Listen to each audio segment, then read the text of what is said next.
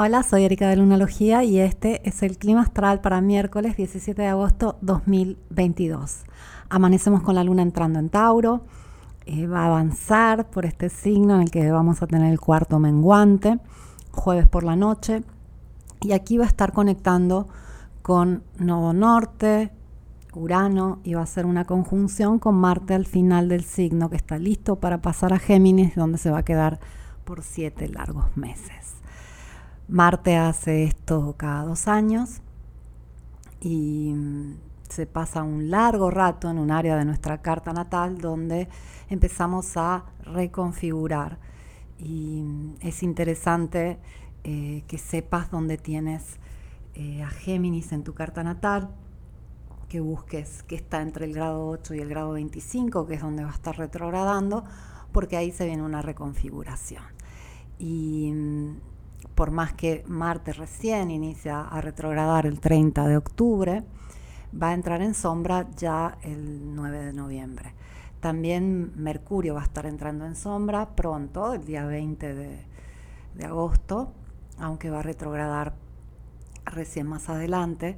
Cuando entran en sombra, los planetas prácticamente empiezan a tocar puntos del cielo que van a volver a visitar retrógrados y luego nuevamente directos. Entonces son áreas que se estimulan mucho eh, y en nuestra carta natal cuando sucede esto eh, son ámbitos y temas que eh, tendemos a este, procesar mucho. Y si no estás familiarizado, familiarizado con tu carta natal, para encontrar estos grados basta que eh, entras a lunalogía.com y sacas tu carta o puedes sacarla en alguna otra aplicación, en algún otro sitio web y buscas el símbolo de Géminis, eh, teniendo en cuenta que eh, los signos tienen rayitas cada 10 grados nuevamente, son 30 grados de un signo, entonces esa área que está entre el medio del signo más o menos, entre el grado 8 y el grado 25, eh, es el área que va a estar estimulando Marte retrógrado. Y bien, hoy es un día donde eh, tenemos a Venus acercándose al trígono con Júpiter. Esto nos indica que eh, podemos entrar en gastos excesivos o en general en exageraciones a nivel de relaciones, sea hoy que mañana. Eh, siempre que Venus conecta con Júpiter, eh, por un lado hay un exceso de bondad, un exceso de este, cariño también, pero por el otro puede existir un exceso de gustos y gastos. Así que cuidado con eso. Igualmente esto nos beneficia a nivel de finanzas y relaciones en general. Pero Luna va a estar avanzando por el signo de Tauro y eh, por la mañana va a ser eh, una cuadratura a Venus. Esto sucede ya por la tarde en España y eh, en algunos países de Latinoamérica más cercano al mediodía. Y es un momento que suele ser un poco incómodo porque sentimos que tenemos que encontrar un poco de ajuste, buscar la forma de hacer congeniar lo que estamos necesitando y lo que estamos deseando pero es mañana que la luna ya va a estar en la parte de Tauro, que es un poco más compleja, y va a estar conectando con el nodo norte, con Urano y con Marte al final del signo. Entonces hoy todavía eh, sentimos esa parte taurina de eh, buscar comodidad, buscar placer, buscar estabilidad, eh, queremos algo agradable para los sentidos. Hace rato publiqué en redes sociales una pregunta, hola, ¿cómo estás?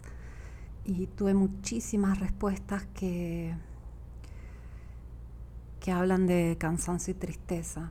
Te voy a leer algunas. Me siento depresiva, muchas ganas de llorar, triste y decepcionada, emociones encontradas, mucho sueño, mal, descompuesta, triste. Me siento triste y recuerdos del pasado que me hacen sentir vacía. Triste, me acaban de terminar por una razón pero para mí no es inconveniente. Triste, separada de mi llama gemela. No puedo más. Bastante jodido, como sin rumbo, todo me sabe mal. Tengo muchísimas respuestas de este tipo y me dejan pensando. Sé que es un momento súper complicado porque lo que se impulsa con la cuadratura que hemos tenido, esta cruz fija, eh, Urano tan, tan presente en Tauro, eh, y de por sí los signos fijos, ¿no? que, que es aquella parte de nuestra vida que nos cuesta cambiar, donde en este momento se está impulsando mucho cambio. Pero ¿qué pasa? Para cambiar aquello que está tan profundo y, tan estable como lo son los signos fijos, tenemos que remover muchas cosas. Tenemos que ir ahí donde se generaron esas experiencias que nos dieron esos cimientos, esos patrones. Y ir ahí nos hace sentir un poco perdidos, un poco, en algunos casos, aterrorizados. Es justamente ir a revivir aquellas cosas que más nos dañaron, porque son esas experiencias que nos duelen tanto que generan un patrón. Y para poder cambiar ese patrón, a veces nos toca revivirlas. Muchas veces no vamos a hacer esto de forma consciente. Se va a procesar en nuestro sueño, en nuestro estado de ánimo, tal vez también a nivel físico, pero no tenemos la claridad de lo que está sucediendo. Otras veces tenemos la suerte de tener la conciencia, qué patrones están trabajando, cuál es la experiencia que desencadenó esto, pero no siempre podemos ver ahí, profundo en la oscuridad, que está pasando, que se está removiendo. Y este cielo tan determinado a hacernos cambiar aquello que vive como leyes adentro nuestro, pide un cambio también de hábitos, de, de dinámicas en el día a día. A veces son cambios en relaciones, cambios a nivel familiar, cambios a nivel laboral. Hay la necesidad de movernos del lugar de donde estamos. Pero el cambio siempre genera incertidumbre, dolor, miedo. Es parte de los ciclos, es parte del crecimiento. Y ten en cuenta que más creces como individuo, más vas a enfrentarte a estos momentos de incertidumbre y miedo, a veces también dolor. ¿Y cómo enfrentamos esos momentos? Para empezar, hay que tener en cuenta que lo que suele aterrarnos es un cambio de identidad pero con una imagen de nuestra identidad que está muy fragmentada. Nos identificamos con algo que fuimos y cuando llega el cambio nos da miedo ya no ser esa persona, ese lugar, ese trabajo, esa relación.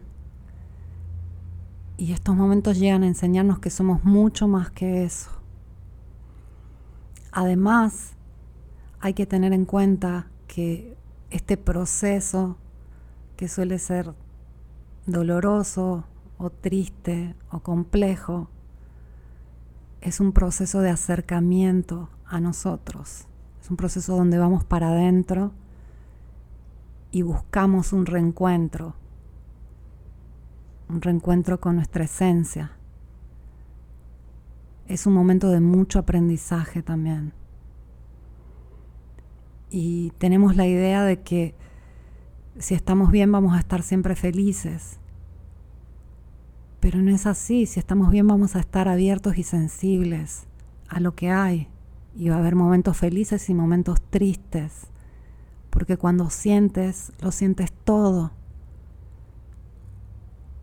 Y cuando no quieres sentir la tristeza o el miedo o ese dolor que puede generar el cambio, es cuando terminas no sintiendo nada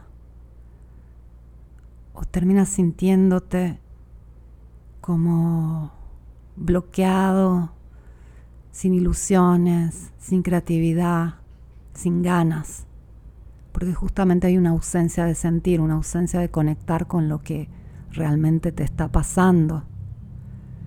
Mientras cuando te entregas a estos momentos, es cuando puedes atravesarlos de forma más suave y rápida, puedes tomar ese aprendizaje y ese reencuentro contigo, que es muy nutritivo, de forma más directa y pasar a la siguiente fase. Porque siempre después de un momento oscuro viene un momento de luz. Es parte del ciclo natural del que eres parte como naturaleza divina. Gracias por escucharme. Vuelvo mañana con el clima astral.